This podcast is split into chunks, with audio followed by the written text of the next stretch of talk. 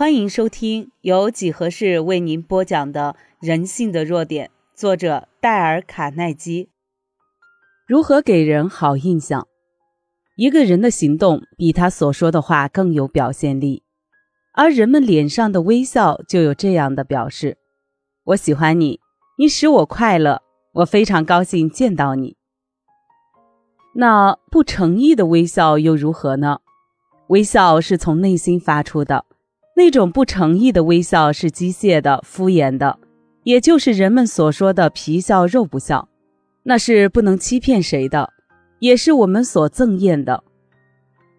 纽约一家极具规模的百货公司里的一位人事经理跟我谈到这件事，他说他愿意雇佣一个有可爱的微笑、小学还没毕业的女孩子，而不愿意雇佣一个脸孔冷若冰霜的哲学博士。美国一家很大的橡皮公司的董事长告诉我，依他的观察，一个人的事业成功与否，完全在于他对这项事业是否感兴趣，而不是苦干钻研的去开启他成功的大门。他曾这样说：“有若干人开始一项事业的时候，怀着极大的希望和兴趣，所以能在早期获得部分成就。”当他们对这项工作感到厌烦、沉闷，失去了原有兴趣时，他的事业也渐渐走向下坡，终至失败。如果你希望别人用一副高兴、愉快的神情来接待你，那么你自己先用这样的神情去对别人。我曾经向上千位商界人士建议，每天遇到人就展开一个轻松的微笑。这样，经过一星期后回来讲习班，说出心得效果。你先看，这是纽约证券交易所一位斯丁哈丹先生写来的信，他的情况绝非特例，事实上很常见。斯丁哈丹的信上是这样写着：“我结婚有十八年了，这些年来，我从起床到离开家的这段时间内，我太太很少看到我脸上的笑容，也很少说上几句话。”由于你要求我从微笑的经历所得到的效果做一个演讲，我便尝试了一个星期。第二天早晨，我梳头的时候，从镜子里看到自己那张绷得紧紧的脸孔，我就对自己说：“皮尔，你今天必须要把你那张凝结的像石膏的脸松开来，你要展出一副笑容来。就从现在开始。”坐下吃早餐的时候，我脸上有一副轻松的笑意。我向我太太说：“亲爱的，你早，你曾拜访过我，他一定会感到很惊奇，但你低估了他的反应。当时他迷惑愣住了，我可以想象到那是出乎他意料之外的高兴。这是我太太所希望获得的一件事。两个多月来，我们的家庭生活已完全改变过来了。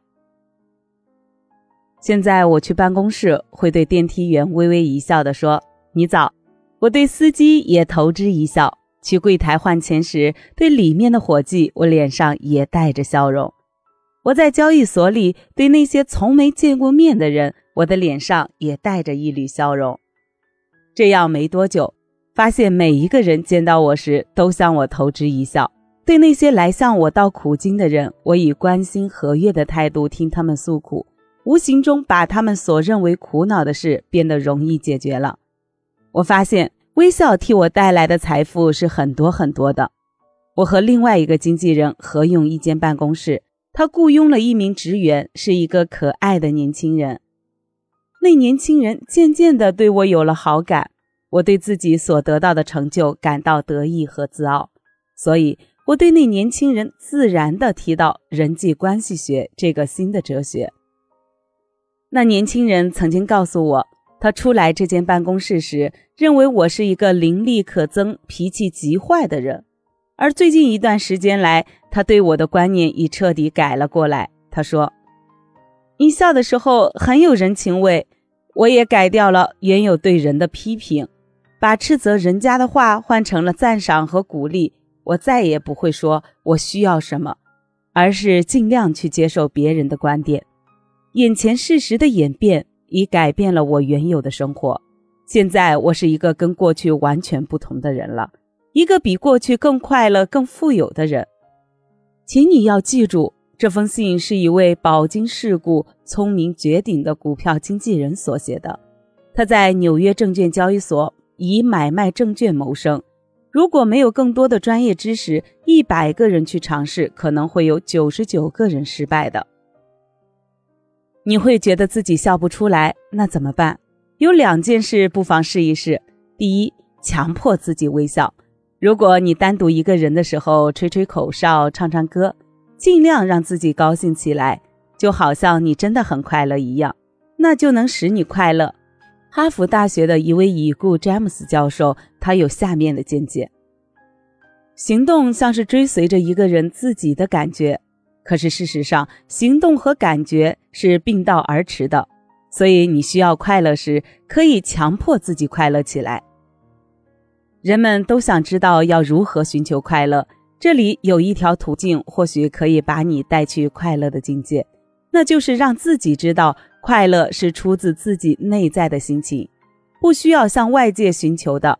不管你拥有些什么，你是谁，你在什么地方，或者你是做什么事的，只要你想快乐，你就能快乐。眼前有这样一个例子：有两个人，他们有同样的地位，做同样的事。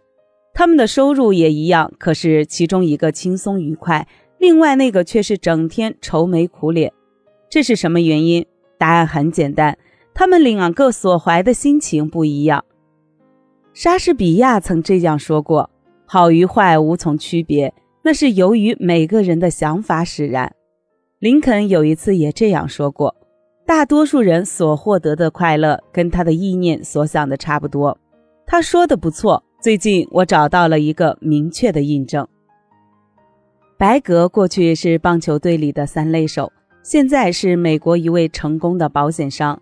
他有一套成功的秘诀吗？是的，他经过多年的研究，认为微笑是永远受人欢迎的。当他进办公室前，总是在外面停留片刻，从回忆中找出一件使他高兴的事来，让自己脸上发出一缕出自心底的微笑。然后才进去里面。他相信，虽然微笑是一件微不足道的小事情，可是使他的保险业务有了极大的成就。我们再看看哈巴德这项神奇的建议。可是你别忘记，你必须真正去实行，不然你只是看，那是没有用的。他的建议是这样的：当你出去外面的时候，把下巴往里收。抬头挺胸，使你的胸部充满新鲜的空气。遇到朋友时，跟他握手，必须要把你心神灌注在你的手掌中。别误会，别想不愉快的事，不要让你的仇敌侵入你的意识中。跟朋友就这样握手，要在你心目中确定你喜欢做的是什么，然后方向不变，勇往直前的去做。当你精神集中的在你喜欢做的事业上时，在往后的岁月当中，你会发现你所渴望的机会都给你掌握住了。你要时时把自己想象成怀有才干、待人诚恳、有益于社会的一个有用的人。你有了这种想法后，会时时刻刻的改变你自己，使你的人格渐渐变成这种类型。你必须知道，一个人的思维能力能形成一股极大的力量。保持一种正确的心理状态，勇敢、诚实和乐观。正确的思想能启发创造力，所以有很多事情都是由理想、欲望而来的。凡你真诚的祈求，都会获得完全的应验。我们想要获得什么样的成就，只要把这种意念孕育在我们心里。我们就会有这样的收获。放松你凝重的脸色，抬起头，我们就是明天的主宰。古代的中国人充满着智能，他们有一句格言：“你应剪下来贴在你的帽子里。”这句格言是：人们如果脸上没有带着笑容，千万别开店。不笑莫开店。刚才我们谈到开店。费雷克伊文在为那家考林公司所做的广告中有这句话，含有令人启示的哲理：圣诞节一笑的价值。它不需要耗费些什么，可是却有很多收获。它使获得者收益，施予者也无损失。它发生于刹那间，可是给人的回忆却永远存在。任何有钱的人不会不需要它，而贫穷的人却因它而致富。它在家庭中能产生快乐的气氛，在生意买卖上能制造好感，在朋友间是善意的招呼。它使疲惫者有了休息，使失望者获得光明，使悲哀者迎向阳光。又使大自然解除了困扰。它无处可买，无处可求，无法去借，更不能去偷。当你尚未得到它前，对谁都没有用的。